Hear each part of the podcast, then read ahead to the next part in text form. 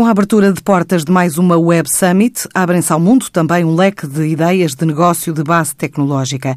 Este ano a organização fala num crescimento de 30% na participação de startups que procuram parcerias e investidores para os produtos que desenvolvem.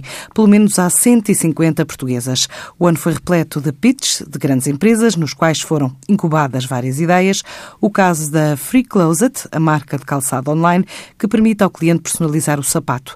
Procura investidores para expandir a marca a novos mercados, como Alemanha, Holanda ou Estados Unidos. Assim fez saber o diretor financeiro Diogo Simões.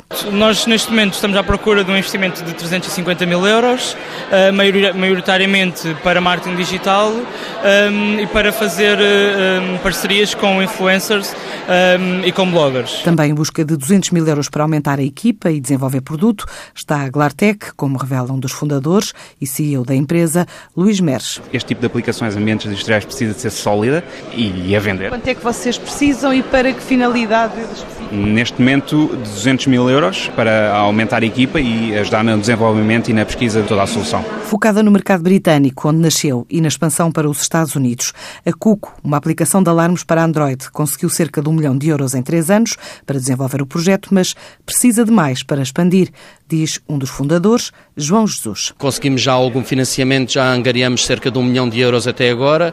Lançamos beta mais ou menos há um ano e meio. Estamos agora numa fase de expansão, estamos a angariar um novo fundo para nos podermos expandir para outros mercados e também para desenvolver mais alguns features. A encarar a Web Summit como uma montra para o mundo está ainda a Casas em Movimento com o novo projeto de edifícios inteligentes que rodam, através de controle remoto, por telemóvel. Adianta um dos mentores da ideia, Guilherme Silva.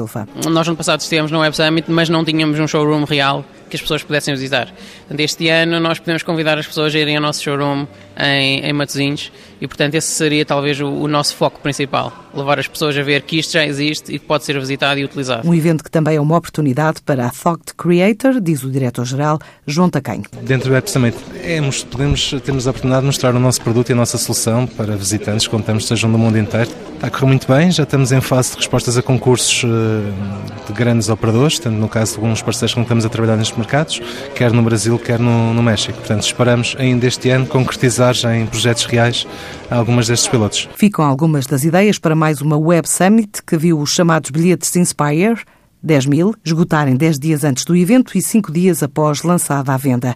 Ingressos destinados a jovens entre 16 a 23 anos e que permitem assistir a meio-dia de conferências do Palco Central na Arena durante o Web Summit.